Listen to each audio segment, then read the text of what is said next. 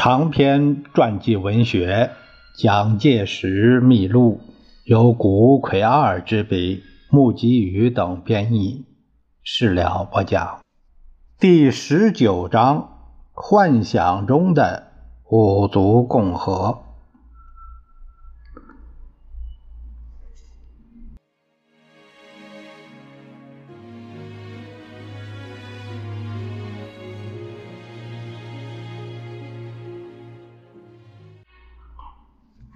面对九一八事变的扩大，在中华民国立场，当然必须迅速对策。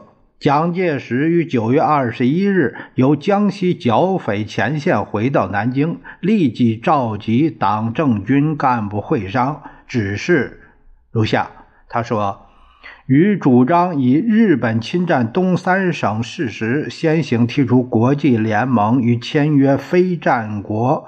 公约诸国，此时唯有诉诸于公理，一面则团结国内，共赴国难，忍耐至于相当程度，乃出以自卫最后之行动。在这个会议中，决定了以下四个基本方针：第一，外交方面加设特种外交委员会，为对日决策研议机关；第二，军事方面，抽调部队北上协防，并将讨粤及剿共计划西予停缓。第三，政治方面，推派蔡元培、张继、陈明书三人专程前往广东，呼吁统一团结，抵御外侮。第四，民众方面，由国民政府及中央党部。分别发布告全国军民书，要求国人镇静忍耐，努力团结，准备自卫，并信赖国联公理处断。当时在日内瓦的国际联盟正举行例行会议，中华民国派施肇基代表出席。施肇基于事变的第二天，十九日，即遵照外交部训令。将日本军队突然攻击沈阳并加以占领情况通告国联秘书处，要求国联为谋使日军退出而采取最适当的措施。二十一日，施肇基正式向国际联盟提出申诉，他召会国联秘书长。并请根据国联盟约第十一条保障和平义务召召开国联行政院会议。召会的内容说：中国代表又接本国政府电告，得悉九月十九日以后之情势发展，较第一次所报告者更为严重，并称日本正式军队于九月十八日夜无故向沈阳及其附近之我国军队轰击，事后。占据沈阳、安东其他城市各地之公共机关均被强占，各交通路线均被日军夺据。我国军队及人民因遵守本国政府命令，并未抵抗，以免任何可使情势扩大之举动。中国为国际联合会会员之一，认为国联。书有依据第十一条所赋予之权利，阻止危害各国间的和平，并恢复事前原状态，决定中国应得赔偿之性质与数额。在南京方面，当天晚间，宋子文当时是行政院副院长兼财政部长，协同国联公共卫生处长拉希曼夜见蒋介石，商谈收拾事变问题。拉希曼是出生于波兰的犹太人，奉派视察疫病来到中国。熟悉国联内情的拉希曼对于情势的分析极其乐观。他提到，只要是国联采取干涉态度，日本军队必会撤退，所以问题不难解决。可是蒋介石则认为这样的乐观论调忽略了日本军部对于东北的野心。顾伟提醒他认识事态的严重性，并答复说：“君须知，日军即占领沈阳城，必不肯随意退出。予知日人对我东北之心理，宁使其东京、日本三岛全毁，绝不愿自动退出东北也。望君牢记余言，余就是我，余言切勿以轻易视之。当夜蒋介石，痛心至极，仍然不能入睡。日人侵略实行，世界之第二次大战于是开始矣。不知各国人士能见机此否？这是九月二十二日的日记。依据中华民国的要求，国联行政院于二十二日下午开会。引人注目的是日本的态度。尽管全世界的新闻报道都指出是日本有计划的侵略，但日本代表方泽千吉，他曾任驻华的公使，他强辩说。此次事变是由中国军挑衅引起的偶发事件，并且表示反对联盟干涉。他说：“这次事变显为一种地方事变，我政府业已明令日本军队司令官阻止骚乱之扩大。于向理事会保证，日本并无扩大情势，且对中华民国开战之意。于确信此次纠纷定可由中日两国政府直接交涉。”达于和平解决。国联如干涉过早，突足刺激日本舆论，有碍和平之解决。在方泽千一自著的《外交六十年》中，对于当时国联的气氛，他记述是这样的：九月十九日晨，西班牙代表，西班牙代表当时担任的会议主席，呃，这个是主席国家。西班牙代表见告，在奉天就是沈阳，在奉天发生了大事件，国际联盟内部大为轰动。旋即接到外务省发来公电，中国军爆破满铁线路，日本军为保护侨民，已向铁路附属地以外出勤。经电令，不使事件扩大，将可就此收拾。我相信这个公电。乃向国联行政院解释劝说，一度使喧腾气氛归于平静。可是接着又出现了日军占领长春，并向吉林推进的消息，显得问题非比寻常，而越发扩大的事态。与日本政府不扩大的宫殿背道而驰，遂致引起各国代表的激愤。于是理事会的情势乃对于日本颇为向好。在一九三一年九月二十一日的国联行政院会议中，针对日本代表方泽千一的辩解，中国代表施肇基他提出反驳。那一方面的报告确实请由国联派一个调查团负责提出报告，至于解决办法，先恢复原状，再直接交涉。此次会议一致决议。致紧急通知于中日两国政府，请各防止有使事态恶化、妨碍和平解决的任何行动。当天，由会议主席乐乐乐乐是乐乐是西班牙外长，乐乐上呃将上述的意志通知中日两国代表。在这个时刻，还有寻外交交涉、收拾事态的希望。故而，蒋介石在九月二十三日的日记中，他写道：“此为一外交之转机，亦为我国家内部统一之良机。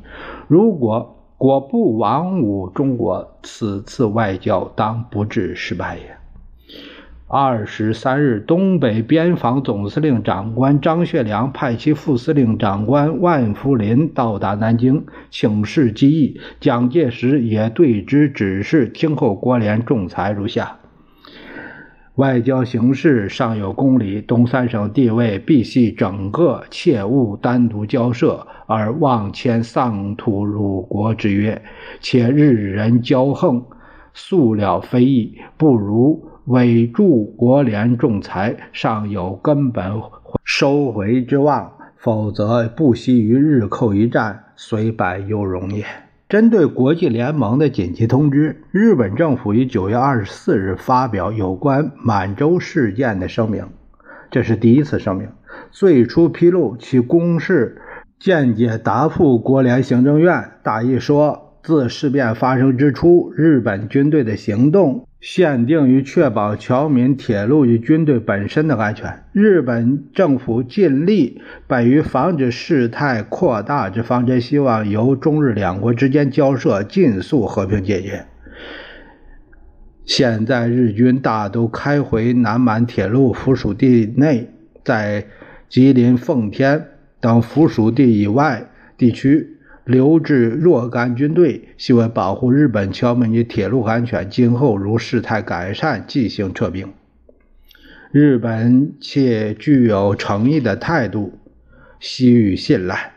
此外，这个政府声明中仍然还在设词掩饰，把爆破铁路说成是出于中国军队所为。朝鲜军出兵越境进入东北，也是在条约限制以内的人数，是一个含指诓骗的文件。第二天，二十五日，在国联行政院会议中，中国代表施肇基强调。中日两国之交涉应以日本撤兵为先决条件，同时拿出传达日军在东北暴行的电文，极力主张被日军占领地区的状态是否如日本所言有所改善，不能确知，应请理事会立即劝告日军完全撤退。如果日方不予实行，竟则请理事会或大会裁决。同时，并请国联及时派遣调查员前往当地调查。可是，日本代表方泽千一则反复说明其政府声明的内容，主张为避免事态恶化，请理事会不必干涉。当时的世界正陷于自两年前所开始的经济恐慌高潮之际。聚集在日内瓦参加国际联盟会议的各国代表们，比起对于亚洲一角的中国东北情势，还更为关心的是在对其本国有直接影响的欧美经济问题。这可以说是对中国不利的当口。例如，九月二十一日，《纽约时报》的头条是“英国停止金本位”，至于中国向国联的申诉，则在为第二条所处理。在上述情况之下，英国代表薛希尔巨尔相信了方泽的这个辩解，而做了偏向日本方面的发言。他说：“依据日本的答复，判明事态已趋缓和，认为已经尽到了国际联盟确保和平的任务。”英国代表的发言使国联气氛倾向于日本有利。其后更续。举行了几次会议，而于三十日做了如下的决议：休会。说第一，知悉中日两国对国联行政院会议主席给予两国紧急通知的答复，以及依照通知所做的处置。第二，对于日本政府声明对满洲东三省并无领土目的之意，认为重要。第三。知悉日本代表之声明，日本政府当以人民生命财产之安全得以切实之保证为比例，仍继续从速撤退其军队。第四，知悉中国代表之声明，中国政府对于铁路区域以外日本侨民生命财产安全在日本继续撤退，中国地方官吏以及警察再行恢复时当负责任。在这个议案表决之前，施肇基提出要求，中国政府保留国联盟约上应有的一切权利，继续向呃行政院予以援助，呃，以确定九一八事变双方的责任和确定公允的赔偿。但因日本代表反对，以致此建议未能成立。国际联盟对于九一八事变的严重性没有觉察得到。据中正意见，此次日本暴行可谓两点之试验：第一，试验国际间有无正义；第二，试验我国是否能全国一致发挥爱国精神，以御外患。记得日本人有一本书，书名叫《满洲问题之重大化》，期间大略。庶几中国人散漫不关心国事，比如甲午庚子战役，战争地以外之中国人民好似不关痛痒。北方有事，南方人旁观而不关切；南方有事，北方人也没感觉。日本敢于公然侵略，实在已视我国民如无物，深可痛心。此次严重之国难中，我国民是否能全体一致、举国一心，发挥真正之爱国精神，以救国难，亦为一重大之试验。此时世界舆论。以供认日本为无理，我国民必须上下一致，先以公理对强权，以和平对野蛮，忍痛含愤，暂取逆来顺受态度，以待国际公理之判断。国家存亡关系重大，此时务须劝告民众严守秩序，服从政府，尊重纪律，勿作鬼外之妄动。此刻暂且含忍。绝非屈服。如至国际信誉条约一律无效，和平绝望，到忍耐无可忍耐且不应忍耐之最后地步，则中央已有最后之决心与最后之准备。届时必须领导全体国民宁为玉碎，以四万万人之力量保卫我民族生存与国家人格。以上这一段话是蒋介石于事变刚刚发生之后，九月二十二日，在中国国民党南京市党部党员大会上的演说。自三年前济南惨案以来，逐渐在高涨中的中国抗日舆论，更由于九一八事变之发生而意意见强烈。站在前面的则是学生、知识分子和言论界的人士。学生们的抗日运动于九月二十日开始，全国三十个主要大学在这天组成了抗日救国会，推出代表五十人赴南京请愿。二十一日，救国会要求对日宣战，以实施军事训练，并自行制定义勇军编制纲要。在北平方面。由清华、燕京两大学为中心。此外，在国际都市的上海，也有组织市民义勇军的运动。像这样的抗日运动，其动机本来出于纯粹的爱国心，但却也不能说没有过犹不及这情形。这是由于有些被共产党所唆使运用的青年学生们掺杂在学生运动的行列里，以外交问题为借口，而目的则是进行对内攻击。他们煽动街头示威游行，搅起社会不安，利用之为图谋颠覆政府的手段。眼看着到处都是激烈抗日运动的日本公使。冲光葵乃于二十三日向其外相毕原喜冲郎报告说，事实上已经是面临了等于断绝邦交的严重事态。冲光葵于二十三日发给毕原外相的第幺零二幺号机机密电报，报告说，反日情感超过了二十一条问题以上，内容如下：中国方面。已经采取了除军事行动以外之任何其他方法为对抗手段，其为党部政府所一致指导，故不待言。而一向受有训练的所有排日机关都正在展开行动中，恐将不仅止于经济绝交的程度，盖在朝鲜排华事件时都曾未发动的全国学生运动，现在具有极大的影响。反日感情。则较注所谓二十一条问题时的恶化程度尤甚，且相信今后更将恶化。像这样下去，则说不定又会有哪一天在满洲以外地区发生不幸事件，实难预料。同时，冲光葵在这份电报中曾经强烈的要求日本政府加强对于日军的约束。学生们的抗日运动。虽经中央一再呼吁自重，却仍然是一个劲儿的在扩大之中。二十八日，终于发生了不幸事件。当天，南京中央大学学校的学生四千余人为要求对日宣战，罢课游行到中央党部及外交部，强烈要求外交部长王正廷接见，并且闯入部内，以墨水瓶致伤王正廷。王正廷乃因此而于九月三十日辞职。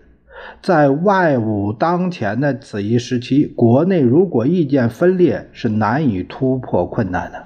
蒋介石站在国家主席的立场，要是采纳学生们的希望，对日本宣战，并不是一件困难的事。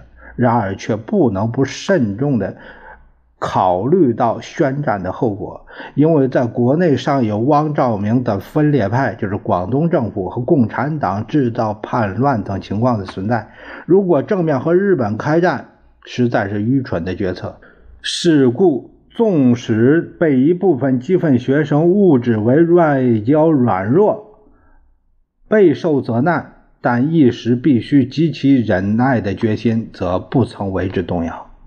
国民党中央执行委员会立即在当天发表了如下的告全国学生书，对于学生们的过激行动加以劝诫，说：“可战而不战，以亡其国，政府之罪也；不可战而战，以亡其国，政府之罪也。大难临头，至于此极，人民而犹不信任政府，政府而犹不绝对负责。”则构遂未息，国已不国矣。这段劝诫学生的话，大意是说：如果人们在大难临头之际，在这个非常时期，不能信任政府，政府如果说不能绝对负责任，那么这样就是，呃，吵来吵去，闹来闹去，那国就不国了，还人家还没打呢，就灭亡了，是说这个意思。